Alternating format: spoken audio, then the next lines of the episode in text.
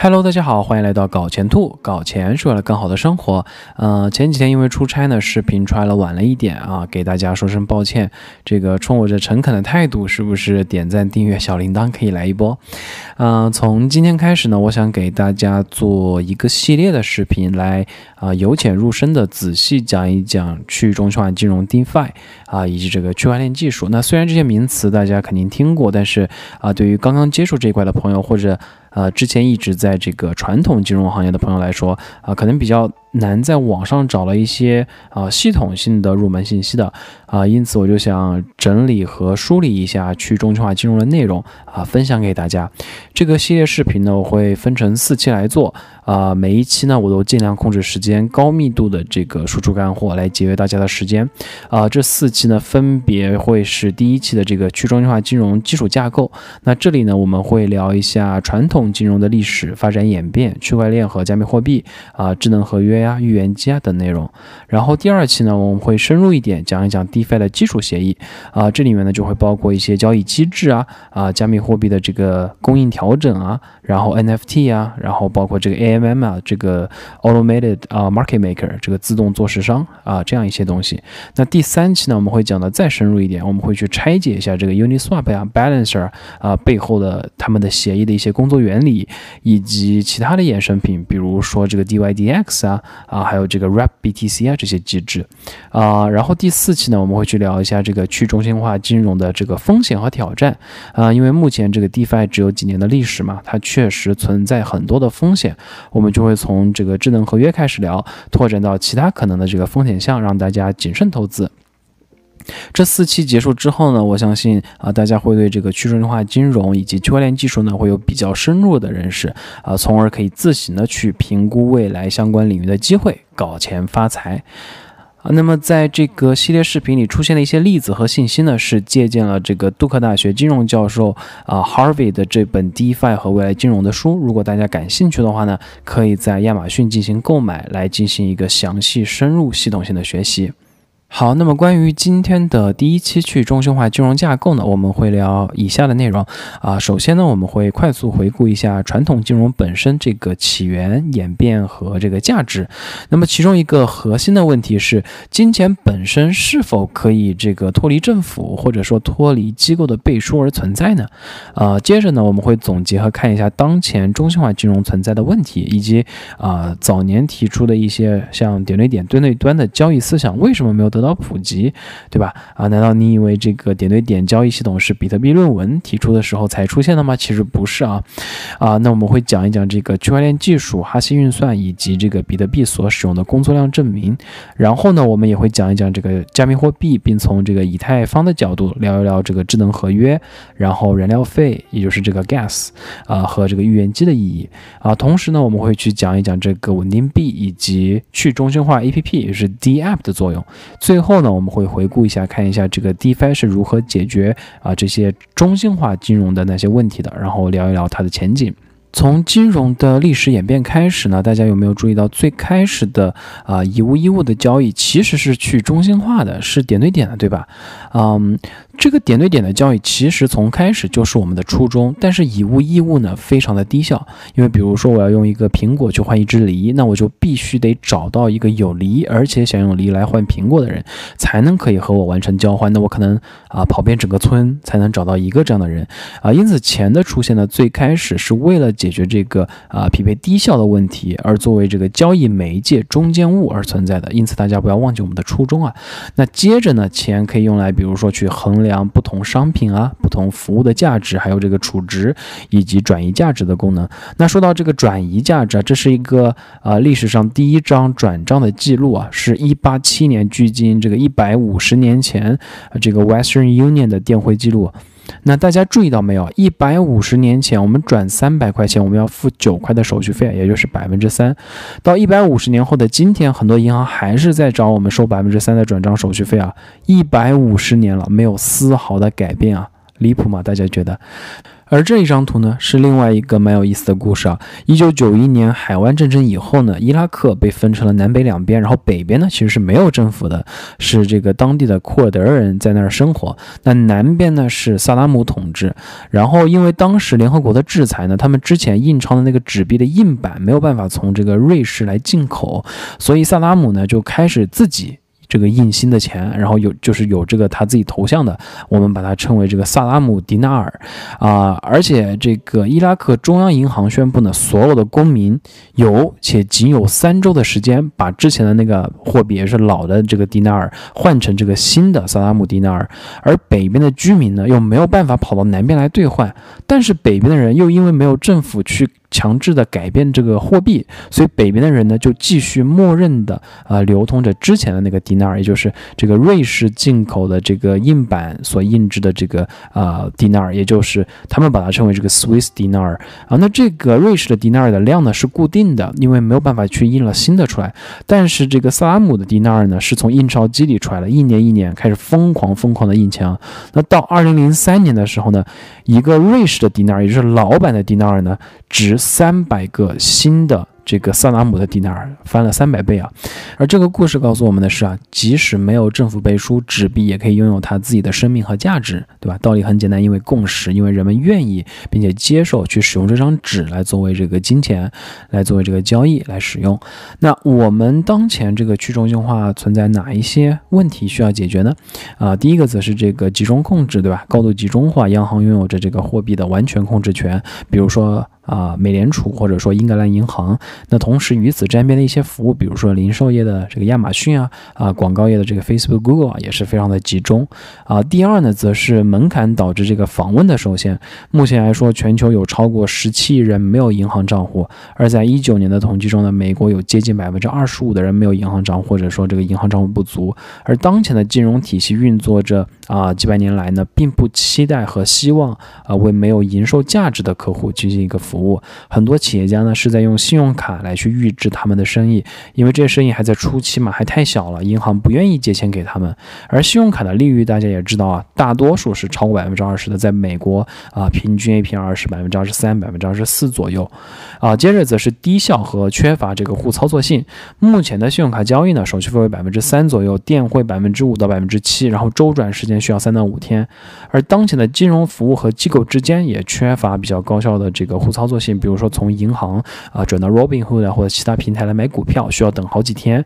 这在这个互联网时代，在这一百五十年之后，这个其实需要改变的。更不用说我们看到这些中心化的这个服务和应用的一些细节啊，呃，比如说想我们来提供一些建议或者是需求来进行改造啊，创造或者是拓展新的服务，更更是这个天方夜谭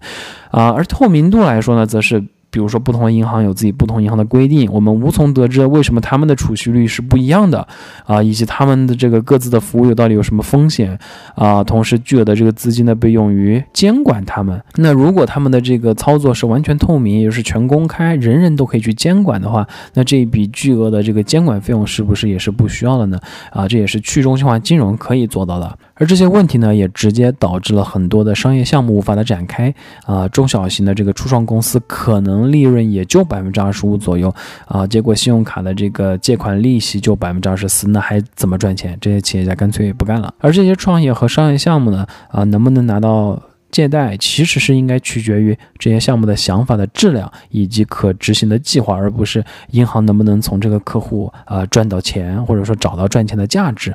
啊。所以说，结合当前没有银行账户或者说银行账户的不足的人来说，这种不公平的现象甚至可能继续加剧下去。那么我们怎么来解决这些问题呢？我们是怎么诞生出 DeFi 的想法，回归到这个点对点交易的呢？啊，我们引入一个例子啊，假如 A 想用人民币来买这个一百万美金，用于采购一台工厂设备，于是呢，他去银行，银行给了他这笔购汇的费用报价。那同时 B 呢，想要把啊，从美国比如说赚到了一百万美金兑换成人民币，然后呢，银行也给了他这笔兑换的费用报价，银行呢会把这两笔交易的费用呢定成不同，然后这中间的差价呢其实就是银行赚取的这个利润。于是二十年前就有人想了，可不可以直接让 A 跟 B 配对起来呢？啊，如果他们是找了同一家银行，或者是他哪怕他们找了不同家银行，不同家银行也可以互相匹配一下啊。于是这个中间的差价呢可以大量减少，银行收一个手续费就差不多了。不过这个。银行机构当然是不希望搬石头砸自己的脚了，对吧？花钱来研究一套系统，让自己赚更少的钱，这不是很离谱吗？啊！但是有意思的是啊，很多银行其实认为这是个未来的趋势，因此也开始研究这种对等的点对点交易。啊，另外这个上世纪八十年代出现的这个暗池交易啊，也是有异曲同工之妙的。他们让机构投资者。专业投资者互相交易大笔金额，因为他们不希望以这个大订单来影响市场，并且让这个交易变成不利于自己的价格。而现在来说，接近百分之五十的股票交易量啊，其实是在暗池中完成的。那截至二零一七年五月，美国证券交易所 SEC 呢，已经注册了四十多个暗池啊。这也是为什么我们在之前的这个回顾。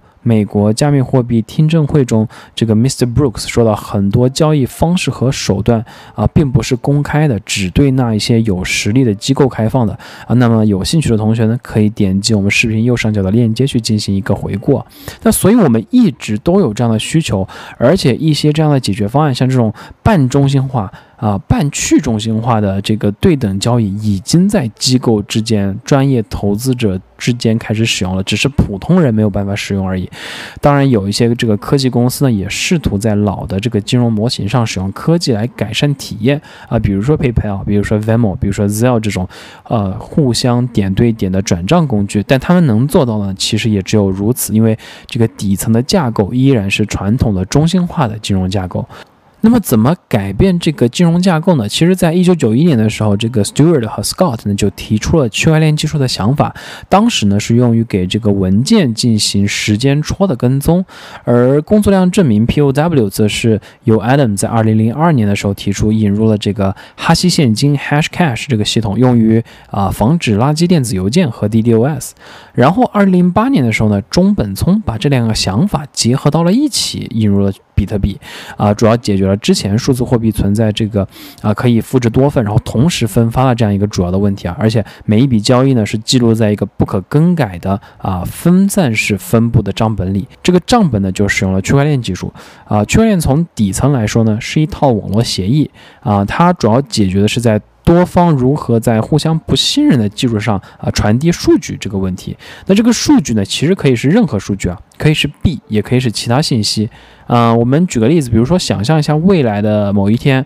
咱们去超市买一瓶牛奶。我们扫一下上面的二维码，它就提供了这个牛奶从啊牧场的牛到运输到这个装罐到分发每一步供应链的信息，我们每一个人都可以进去查看，人人都可以审计，而且没有人可以篡改。那我们可以查看，可以增加后续的信息，比如说啊，我买了这瓶牛奶，但我没有办法去修改之前的信息，而这些后续信息的更新呢，也会啊打包成所谓的这个区块，通过加密。算法呢，连接到之前的数据上，啊，再用于后面的审计等等等等。因此呢，这个区块链账本的特殊之处呢，是在于啊，第一点它是分散分布的，它可以很容易的被访问、被查看、被分享，也同时避免了比如说一个节点坏掉，这个服务就中断了这种情况。而第二呢，则是它无法修改嘛，我们可以添加，但是没有办法改变历史啊。第三呢，就是它这个由加密算法提供这个安全性。那这个账本呢，是由一个区块组成的，那像。像这个比特币，它是每十分钟出一个区块，然后每一个区块呢都有一个这个哈希运算过后的这个值做一个标记。那这个值呢会放在这个区块的最后一行，然后同时会在下一个区块的第一行进行一个重复。这也是为什么啊这些区块像是被连接起来一样，像链条一样，对吧？而这个运算的值呢是根据这个数据固定的，修改了这个区块中的任何一个数据呢，都会导致它没有办法跟下一个区块来进行一个连。连接。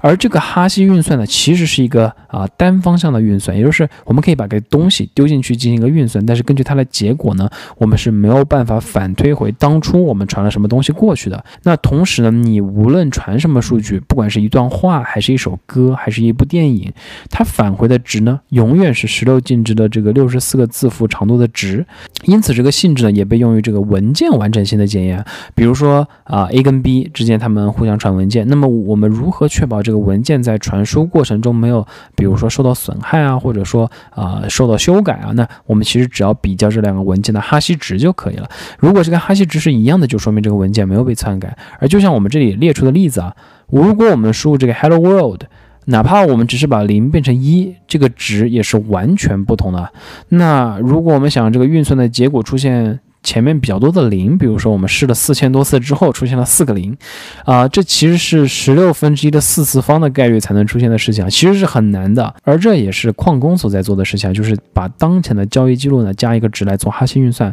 来找到可以出现特定个数开头零的这样一个数字。那这也只有用一个一个用这个算力去堆才能找到。因此，想要改写历史、重写这个后面所有区块的数据是难如登天的。而且，当这个一个运算，也就是当一个矿工算出来之后，想要去验证这个计算，其实很简单的。一旦确定，然后这个新的区块就被添加起来了。因此，作为这个记账本，它是公开可验证的。然后，想要找这个历史交易，想要找哪个地址拥有什么，其实很简单的。而且，这个端对端、点对点的交易呢，也很方便，去除掉了中间人。那刚刚聊到这个通过计算来计算这个工作量证明 （POW），也是比特币的共识机制呢，也同时确保了一定情况下的安全性和这个交易的正确性。不过呢，它因为消耗巨量能源而。广受诟病，所以以太坊呢也正在往这个另外一种能源友好的这个共识机制来转变。那我们之后详细的啊会去聊一下，那就是这个 POS，也是权益证明机制。好了，我们有了账本的解决方案，那么转账转的是什么呢？我们把它叫做这个啊数字通证，也就是 token。那存储和转移通证的时候呢，我们采用的是这个非对称加密。这种加密方式呢，我们会提供一个私钥和公钥。公钥呢是公开的，私钥呢只有账户的这个拥有人有。啊，从私钥呢我们可以推导出公钥，但是以目前的技术啊，公钥是没有办法被破解，然后得到私钥的。所以说，当我们把这个 token，也就是这个数字通证去进行一个转移的时候呢，我们会进行这个电子签名。这个签名呢，其实就是用这个数字算法来验证我们算出的这个公钥对不对，因为这样就知道我们是拥有这个私钥的人。然后这个同样的操作呢，也可以继续进行下去，发送给其他人来完成这个。转账，而一旦这个私钥丢失，我们就再也没办法从里面进行取款。因此，私钥的保护非常的重要。好了，我们要开始进入更有意思的话题了。那比特币呢，给我们构造了一个这样不需要第三方参与的这个交易的方式和技术。但是在商业中啊，交易虽然是无处不在，但是跟交易同时在一起的这个孪生兄弟啊。其实是合约，对吧？没有合约谈什么生意，对吧？因此，以太坊呢，则是把这种思想啊拓展到了合约，它打造了一个合约的平台。而这些合约呢，我们把它叫智能合约。而合约说到底，其实就是一系列可以执行的规则，对吧？因此，跟我们谈什么生意其实是没有关系的。什么生意、什么资产都可以通过合约，通过制定规则来执行。这也是它潜力所在的地方，而通过这个区块链技术呢，这样的规则是不可以更改。无法赖账的啊，同时这些合约呢，在所有以太坊的节点里进行一个运行，所以对容灾啊也是安全的。这不仅仅是对金融而言的啊，还记得我之前说的这个供应链的例子吗？我们去这个超市买牛奶，对吧？这些供应链的每一环都可以通过智能合约来绑定啊，同步这个用于这个未来的审计啊和这个溯源。而这个饱受诟病的燃料费 gas，它的存在其实也是很有价值的。我们在使用智能合约的时候呢，相当于需要。向这个平台，也就是以太坊支付一定的手续费。这个手续费呢，取决于当时的这个网络的拥挤程度，同时啊，这个操作的一个复杂程度。那这个燃料费其实也避免了出现一些这个无限循环的 bug，比如说啊，提交一个恶意的代码，然后这个恶意的合约让这个交易无限进行下去。那么如果有了这个燃料费限制，就像汽车一样，对吧？如果你把这个油箱里的油耗光了，车就停了，恶意的代码呢也就无法执行下去了。而这个高燃料费呢，一个是因为这个网络拥堵啊导致的，另外一个呢就是因为竞价机制导致这个矿工呢会选取这个高燃料费的交易去优先进行，所以用户就会像在这个高速公路付费一样来付出更高的费用，尽快的去完成这个交易。在这个 EIP 一五九九，也就是 Ethereum Improvement Proposal。以太坊改善提议一五九九出来之前呢，每一笔交易都是需要竞价的，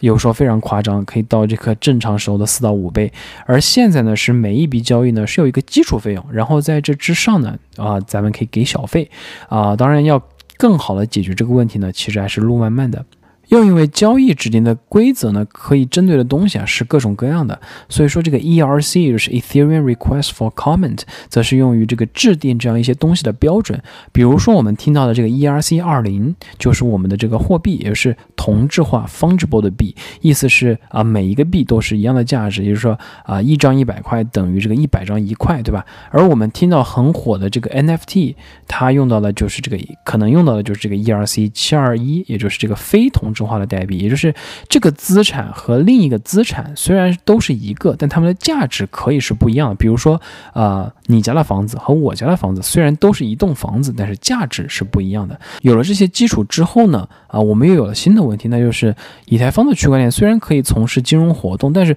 从始至终都是自己在跟自己玩，对吧？那么我们如何引入现实中的数据去进入这样一个世界呢？啊，这个工具就被誉为这个 Oracles 预言机。那